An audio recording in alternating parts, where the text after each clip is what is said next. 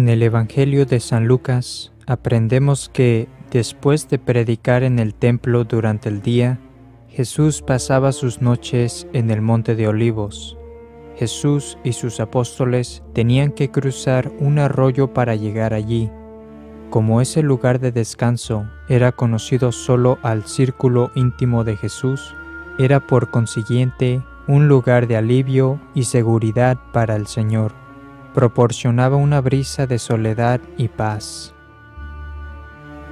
Sin embargo, fue en ese lugar donde la Biblia hace su primera referencia a la agonía de Jesús, porque fue aquí donde Jesús sería traicionado, porque fue aquí donde Jesús llevaría a cabo una lucha insondable por la vida del mundo. En Marcos 14 leemos que Jesús tomó consigo a Pedro, a Santiago y a Juan y comenzó a sentir temor y angustia. Él les decía, Triste está mi alma hasta la muerte. Él estaba en el huerto y aunque no se manifestaba, le sobrevino una aflicción de dolor y muerte. El primer Adán había sido vencido por la serpiente en un jardín el jardín del Edén. En Génesis 3 leemos que antes de la caída de Adán, el diablo convenció a Eva que si comía del árbol de la ciencia del bien y del mal, ella no moriría. Satanás persuadió a Eva que la muerte no sería el resultado por comer de ese árbol. Sin embargo, la muerte fue exactamente lo que estaba en juego. Eva fue vencida por el diablo, y ella decidió comer el fruto de ese árbol. Luego le dio el fruto del árbol a su esposo, que hizo lo mismo. Cuando Adán comió del fruto, la humanidad se hundió en el estado de la muerte y del dolor, de la muerte eterna y el dolor eterno. La escritura nos dice que uno de los castigos por la desobediencia de Adán y Eva fue precisamente el dolor y la multiplicación de las miserias. Cito, multiplicaré tus trabajos y miserias. Con dolor parirás los hijos. Génesis 3:16. Dios le dijo a Adán, Maldita sea la tierra por tu causa, con grandes fatigas sacarás de ella el alimento en todo el transcurso de tu vida. Génesis 3:17. La caída de Adán en el jardín resultó en dolor y muerte. De ahí vienen todas las miserias y todas las muertes en la historia, y lo que es más importante, la muerte del alma. Es de sorprender, por lo tanto, que el nuevo Adán, Jesucristo, verdadero Dios y verdadero hombre, a quien se le encomendó restaurar lo que Adán había perdido y experimentado a una tribulación especial en el jardín, es de sorprender que en el huerto él haya experimentado un sufrimiento inescrutable que se caracterizó por sentimientos de tristeza inimaginables. Estos sufrimientos fueron tan profundos que su dolor lo puso al borde de la muerte. Frente a esta agonía, Jesús cayó en tierra. Cito, Adelantándose un poco, cayó en tierra y oraba que, si era posible, pasase de él aquella hora. Decía, Padre, todo te es posible, aleja de mí este cáliz, mas no sea lo que yo quiero, sino lo que quieres tú. Marcos 14, 35 a 36.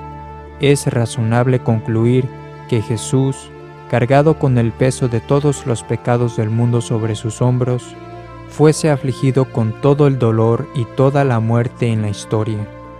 Cada pecado, cada mentira, cada asesinato, cada robo, cada engaño, cada fornicación, cada borrachera, cada instante de incredulidad, cada acto de idolatría o iniquidad, junto con toda la miseria y la muerte que cada una de estas acciones producen, hayan sido impuestas sobre él. Como dice Hebreos 2.14, él tuvo la carga de destruir el imperio de la muerte. En la segunda carta a los Corintios, capítulo 12, versículos 7 a 8, leemos que Dios permitió que un ángel de Satanás abofeteara a San Pablo. El trastorno causado fue tan grande que San Pablo le pidió al Señor tres veces que lo librara de ello.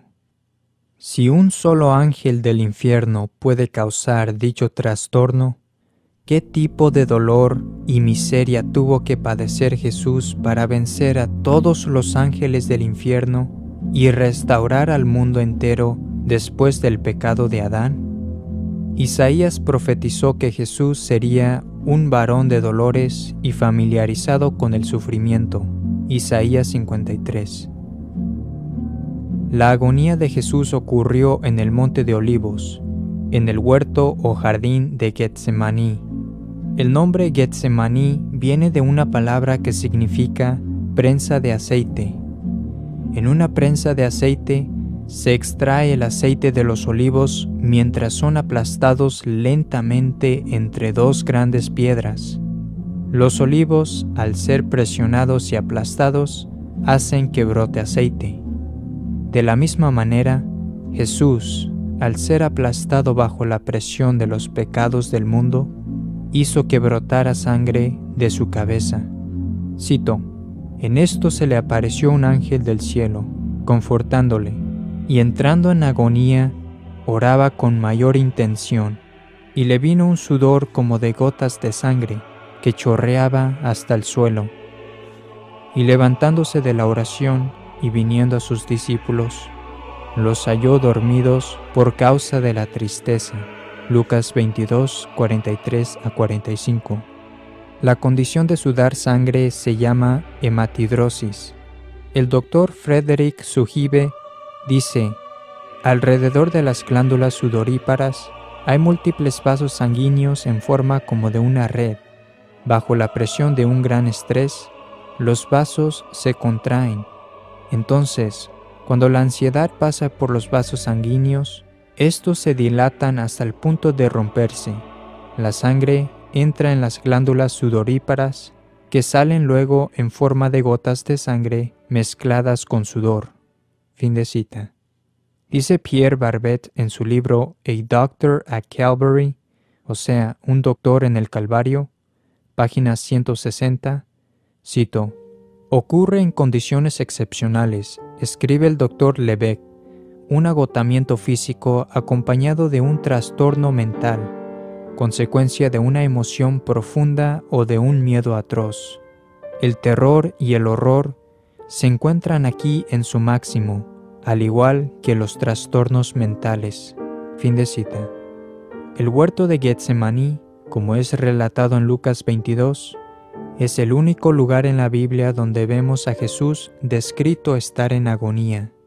Sus sufrimientos fueron tan grandes que la carta a los hebreos describe estos momentos como los días de su carne mortal, y su grito al Padre fue con gran clamor. Hebreos 5:7. Le fue enviado un ángel para confortarlo en esta batalla de infinitas ramificaciones. Las gotas de sangre no solo salieron de sus poros y fueron visibles, sino que fueron tan abundantes que chorrearon hasta el suelo. Lucas 22:44. Su tristeza y agonía penetraba el área y fue visto por sus apóstoles, porque cuando Jesús se levantó, los halló dormidos por causa de la tristeza.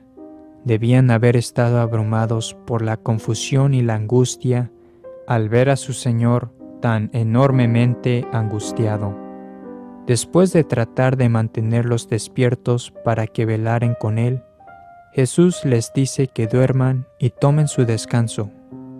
Solo una obra de caridad superior puede animar a otros a descansar, mientras Él tiene que trabajar. Solo puede aliviar el estrés del otro, mientras Él es aplastado bajo el suyo propio. También leemos que, entrando en agonía, oraba con mayor intensidad.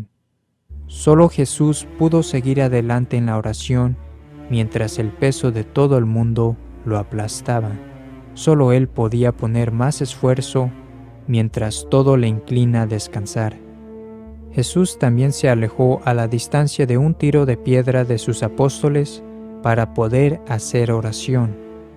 Él se enfrentó a la lucha en la soledad para enseñarnos cómo debemos orar y encontrar a Dios. Cuando la tribulación del huerto llegó a su fin, Jesús se levantó rápidamente.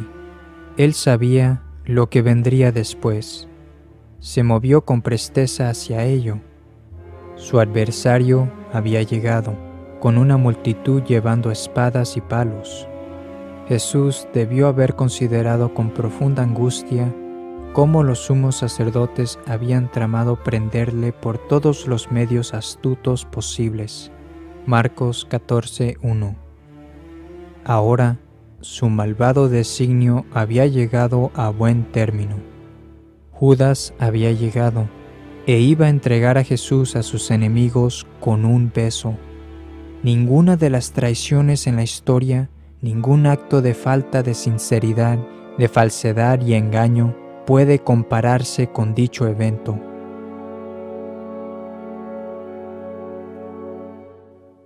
Mostrando su poder divino, Apenas pues les dijo, yo soy, retrocedieron todos y cayeron en tierra. Juan 18, 6. Porque nadie le puede quitar su vida, sino que Él la da por propia voluntad. Juan 10, 18. Los brillantes faroles y antorchas de fuego de los que acompañaron a Judas hicieron la cena aún más desconcertante. Se robaron el último rastro de paz que quedaba de la noche. Fue Satanás quien se apoderó de Judas. Lucas 22, 3. El que se apodera de la paz y la bondad de la tierra. Uno de los mayores sufrimientos en la vida que se pueda experimentar es el saber que uno está en lo cierto, pero que el resto considera que está equivocado el ser inocente, pero ser declarado culpable, el estar sediento por justicia, pero no ser saciado, de resistirse a los malos perseguidores, pero luego caer en sus manos. Jesús cayó en manos de aquellos que lo despreciaban profundamente, de aquellos que dedicaron sus vidas para acabar con él. Ellos no eran del Padre, porque no eran de la verdad, él comprendía la profundidad de su malicia infinitamente mejor que ningún otro. Ellos lo odiaban simplemente porque ellos eran de las tinieblas y Él era la luz. Y al fin, la hora de las tinieblas había llegado. Cito, aunque cada día estaba con vosotros en el templo, nunca me habéis echado la mano, mas esta es la hora vuestra y el poder de las tinieblas. Lucas 22, 53. Cuando la multitud armada prendió a Jesús para llevárselo, los apóstoles huyeron. Según estaba escrito, hieré al pastor y serán dispersadas las ovejas. Zacarías 13, 7. Cada detalle se cumplió a la letra. Cuando los apóstoles entraron en el monte de olivos junto con Jesús, ellos habían experimentado una gran alegría. Acababan de cantar un himno, pero ahora hay un mundo de distancia. Lo que quedaba era solo confusión y desolación, mientras todas sus expectativas se hicieron añicos y Jesús era llevado solo.